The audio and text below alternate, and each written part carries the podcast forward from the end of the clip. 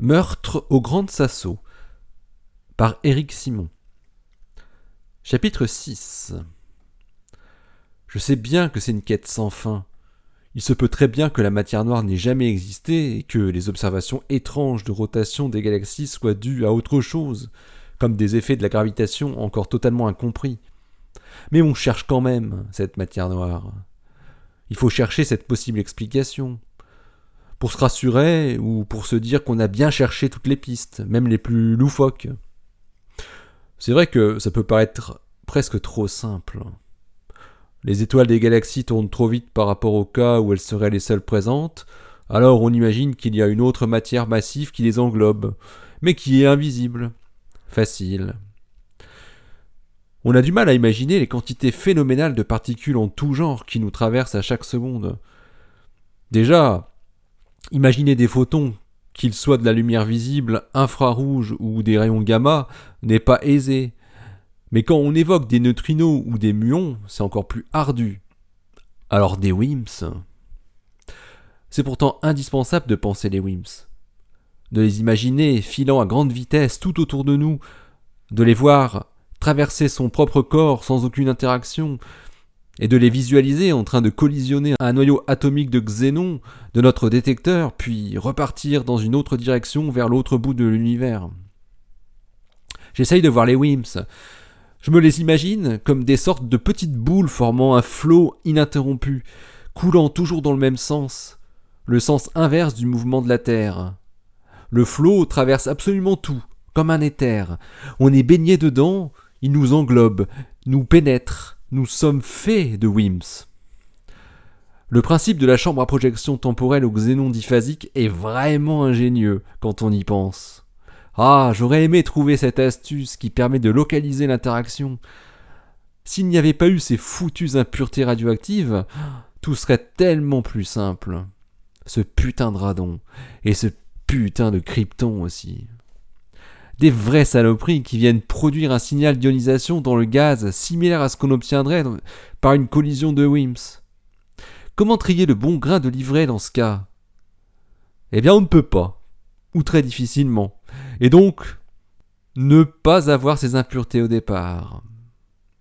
Oh, c'est toujours facile à dire ou à écrire, mais pour le faire, j'entends encore le vieux qui disait Vous n'avez qu'à utiliser du xénon ultra pur je me demande s'il sait comment on extrait le xénon de l'air liquide.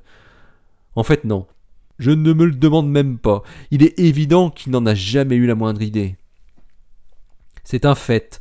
Les détecteurs qui utilisent deux types de signaux sont les plus performants. Que ce soit des, détecteurs bolométriques ou des détecteurs comme le nôtre, une chambre à projection temporelle. Les deux signaux qu'on obtient quand quand une particule produit une interaction dans le volume liquide de xénon le signal de luminescence d'un côté et le signal de charge électrique de l'autre, fallait y penser. Et la superbe astuce qu'on utilise dans l'exploitation de ces deux signaux, le fait qu'ils n'apparaissent pas en même temps, oh, le signal de lumière quasi instantané et le petit courant électrique légèrement après, le temps que les électrons remontent du point d'interaction jusqu'à la surface de la chambre, si c'est pas du domaine de l'astuce géniale. C'est la mesure du temps de transfert des électrons qui migrent toujours à la même vitesse dans le xénon qui donne la localisation en profondeur de l'interaction. C'est tellement beau et ça marche tellement bien. On pourrait même dire trop bien. Bon maintenant c'est sûr que les mecs de Xeno sans Donnelly ne pourront pas finir leur installation avant la fin de l'année. Ouais, ils sont foutus. Hein. On pourra récupérer toute la production de l'année de Gruber Thorpe. Quand je pense que ces gars ont fait encore mieux que ce que j'avais pu imaginer, des fois ça me fout le frisson. On va enfin pouvoir se régaler. Christina connaissait assez bien l'informaticien du centre, un dénommé Paolo, qui était assez jeune, une petite quarantaine, encore célibataire et qui était parti pour le rester un bon moment. On aurait dit qu'il ne s'intéressait pas du tout aux femmes, il était pourtant sympathique à regarder et affable. On ne lui connaissait pas non plus d'autres penchants. Il préférait simplement la compagnie de son chien qu'il avait appelé Linux, comme par hasard. Dire qu'il était un nerd était plus proche de la réalité que le qualifier de simple geek. Christina, pour mener à terme sa petite enquête sur l'identité de ceux qui auraient pu accéder et modifier le logiciel, commença à se rendre plus souvent au bureau, c'est-à-dire à partir un peu plus tard du centre le matin pour rejoindre la grotte. Elle préférait de toute façon y travailler quand il faisait nuit. Elle prit l'habitude d'arriver au centre sur le coup de, des 8h30, puis de traîner à droite et à gauche en faisant le tour des machines à café jusque vers 10 heures, où elle prenait soit le minibus ou soit une voiture de service pour se rendre à la grotte et justifier son salaire. Paolo arrivait tous les jours de très bonne heure. Il était le plus souvent déjà à son poste depuis une bonne heure quand Christina déboulait dans son bureau pour le saluer et entamer une conversation sur n'importe quel sujet. Un matin, cela devait faire une semaine depuis son audition avec Cooper. Elle aborda avec Paolo le sujet des langages informatiques. Elle commençait à étudier très sérieusement le langage Python en vue de l'utiliser dans les analyses de données de l'expérience. Ça lui avait permis d'engager la discussion très naturellement. Il y a tellement de langages différents, que ce soit en informatique scientifique ou en informatique de gestion. Oui, c'est sûr, euh, encore qu'il y en a peut-être moins que tu ne le penses dans le domaine des logiciels de gestion, répondit Paolo. Ah ouais? Généralement, c'est écrit en quoi tous ces logiciels? Ça dépend, il y en a encore beaucoup qui sont des bons vieux visuels basiques, mais on a aussi des applications très chiadées qui sont écrites en C++ ou en Java. Et quand il y a des bases de données à gérer? Ah, bah là, c'est le plus souvent, c'est une gestion par système de requêtes euh, SQL. Hein. Et ça peut être implémenté dans à peu près n'importe quel langage. Ah ouais? D'accord. C'est très adaptable alors. Bah ouais. C'est ce qui rend le truc cool, tu vois. Tu peux complètement gérer ta base de données avec plusieurs types de logiciels, même avec différents langages. Tu peux par exemple avoir un certain logiciel qui remplit une base de données et un autre logiciel qui va modifier cette base de données dès qu'il a détecté qu'elle a été remplie par le premier. Ils peuvent utiliser tous les deux le même genre de requête pour faire ça, mais être structurés en interne complètement différemment. Tu veux dire que deux logiciels très différents peuvent interagir avec la même base de données de manière complètement indépendante? Ouais, il suffit juste d'utiliser de bons protocoles. Et c'est facile de connaître le bon protocole quand on a une base de données sous les yeux? Bah, dans 90% des cas, c'est du SQL, alors... Euh, ah ok, effectivement, ça paraît simple comme bonjour. Le logiciel de gestion des badges, par exemple, il marche comme ça?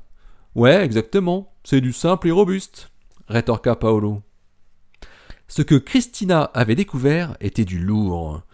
Il n'était aucunement nécessaire de modifier le logiciel de gestion lui-même, mais juste d'introduire un second logiciel, comme un logiciel espion, qui pouvait modifier directement le contenu de la base de données à chaque fois que celle-ci était mise à jour par le logiciel de gestion.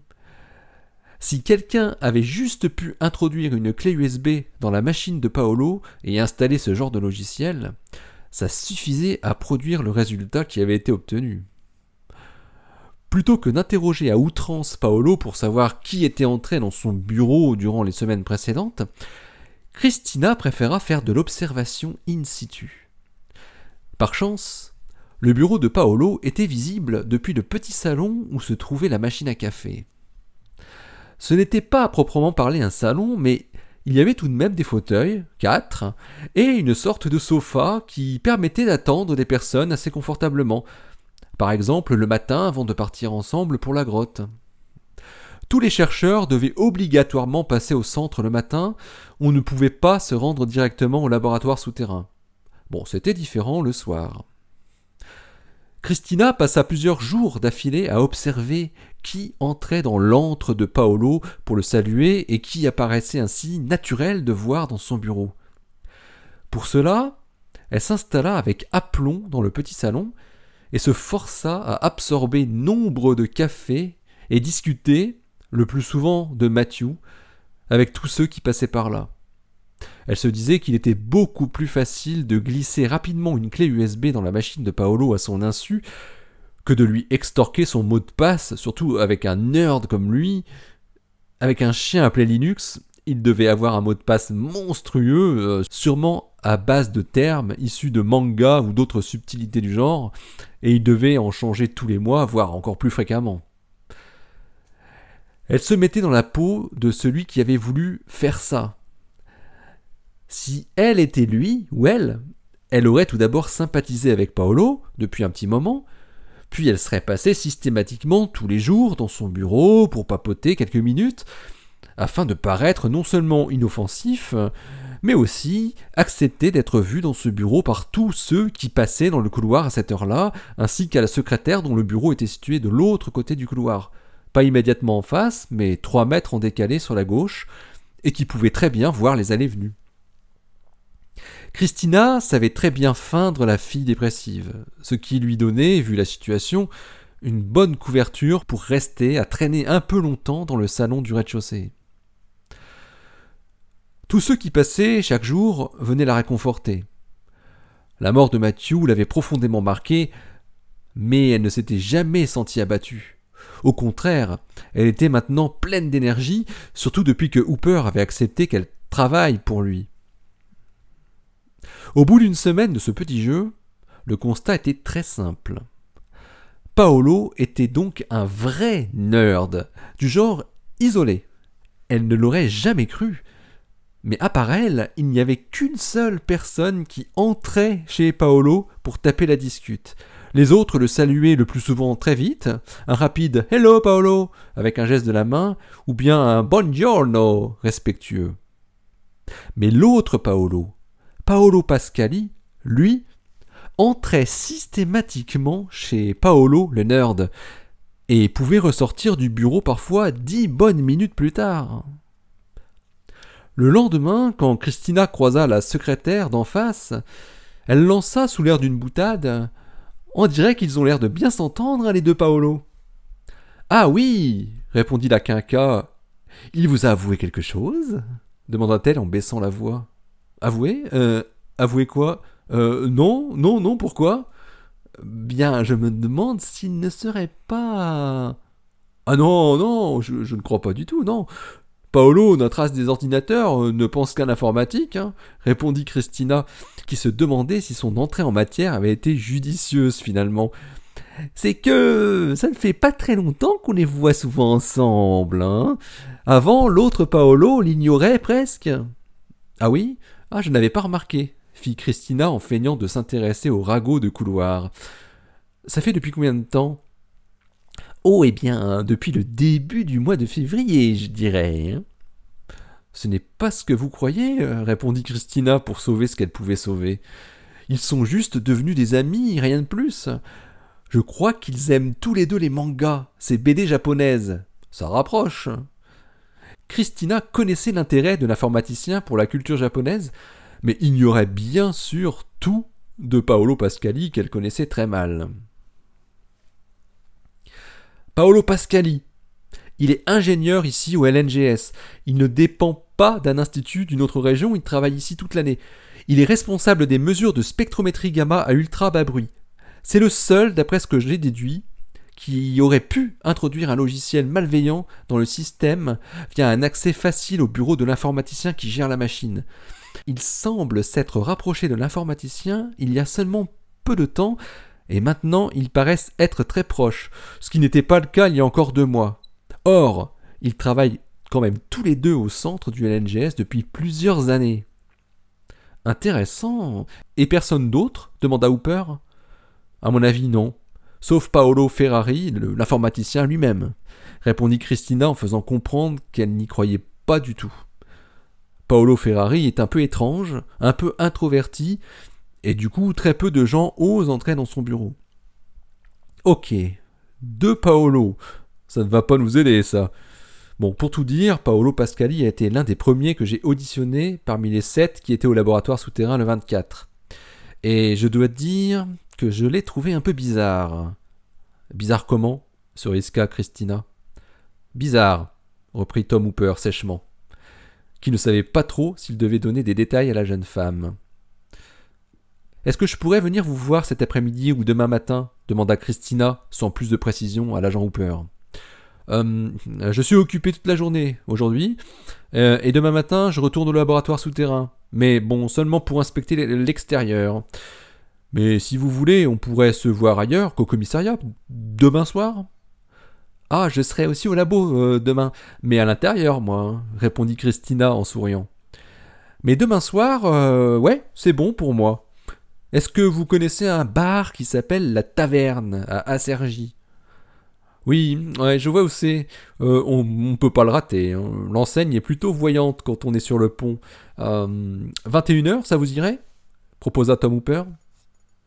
Ok, je ferai un effort pour quitter un peu plus tôt que d'habitude. Euh, à demain alors. À demain et merci pour le tuyau, Christina. Puis il raccrocha. Curieuse coïncidence tout de même que ce Paolo Pascali ait pu avoir potentiellement accès à la base de données du logiciel de gestion des entrées-sorties, qu'il ait été présent ce soir-là, et qu'il ait répondu lors de son audition avec une pointe de nervosité sur des questions parfois banales. Hmm. Tom Hooper se replongea dans le compte-rendu d'audition de Paolo Pascali et dans le même temps réécouta très attentivement l'enregistrement qu'il avait transféré sur son ordinateur avec tous les autres. Le son de ce petit enregistreur fourni par le bureau était de très bonne qualité. Il s'en félicitait à chaque fois qu'il réécoutait un enregistrement. Paolo Pascali, vous êtes ingénieur ici au laboratoire souterrain du Grand Sasso depuis 2009, c'est ça? Oui, tout à fait. Euh, je suis en charge des mesures de radioactivité à très bas niveau avec les détecteurs qui sont installés au laboratoire souterrain. J'y suis très souvent pour mettre en place des échantillons à mesurer ou faire des étalonnages de détecteurs. Bien. Et donc, euh, le soir du 24 février dernier, vous étiez encore là à 22h45. Quelle en était la raison? Euh, Oui, j'étais là. j'étais en train de J'étais en train de lancer une nouvelle mesure sur un échantillon de grande taille, disait la voix de Paolo. Le son était limpide, on entendait parfaitement jusqu'au petit bruit que faisait le témoin avec sa bouche en se tordant légèrement les lèvres par moments. Vous travaillez souvent tard le soir au laboratoire? Ça m'arrive assez souvent, oui. Euh, en fait, euh, je n'ai pas trop le choix. Euh, nous avons des contraintes de temps énormes. Une fois que les détecteurs sont descendus en froid, eh ben, il faut les exploiter, vous comprenez? J'ai un planning expérimental qui déborde complètement. Et là, en ce moment, c'est pire que tout. Sur trois détecteurs, j'en ai un qui est en panne, alors euh, je dois tout faire avec les deux autres. Sauf que, pour les gros échantillons, je dois démonter le château de plomb qui l'entoure, et alors quand on fait ça, il faut refaire toute la procédure d'étalonnage, vous comprenez? Oui, je comprends. Euh, je connais la spectrométrie gamma, répondit Tom Hooper. Ah, euh, vous connaissez? répondit Paolo, étonné de parler à un inconnu prétendant connaître sa spécialité. Tom Hooper avait enchaîné sans s'étendre. Vous étiez dans la salle de mesure quand l'alarme a retenti? Euh, oui, quand ça a sonné, eh bien oui, euh, c'est ça. J'étais devant l'écran du PC d'acquisition euh, je venais juste de refaire un run d'étalonnage avec la source d'europium. Et est-ce que vous avez arrêté votre acquisition de données quand vous l'avez entendu avait demandé l'agent du FBI. Non, je suis tout de suite sorti pour aller voir ce qu'il y avait et pour me rendre au point de rassemblement, comme il faut faire. Combien de temps avez-vous mis pour rejoindre le point de rassemblement dans le hall B, c'est ça? Oui, euh, c'est au bout du hall B pas loin du couloir menant au hall A. Euh, la salle de mesure de spectrométrie gamma se trouve de l'autre côté du hall B. C'est une salle annexe qui peut être accédée également directement par le hall C. Euh, combien de j'ai mis de temps avait semblé hésiter Paolo. Je ne sais pas, j'en ai aucune idée.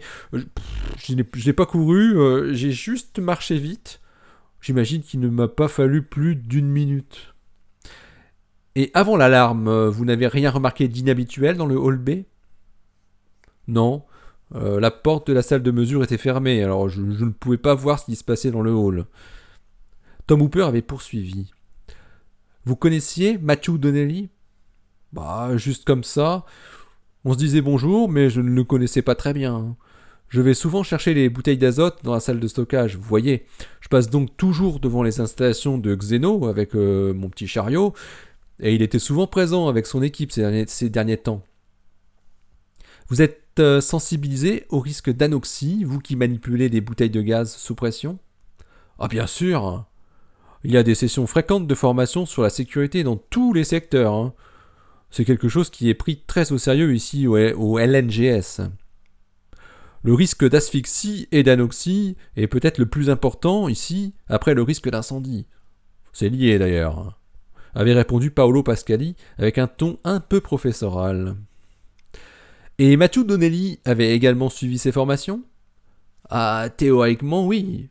Je ne saurais pas vous dire de quand date son dernier recyclage, c'est comme ça qu'on appelle les rappels que l'on doit suivre, mais euh, c'est sûr qu'il n'a pas pu passer à côté. hein. Et généralement, les chercheurs jouent le jeu. On ne rigole pas avec la sécurité, mais bon, il se peut que des fois on loupe des choses. Comment ça? avait demandé Tom Hooper, presque en lui coupant la parole.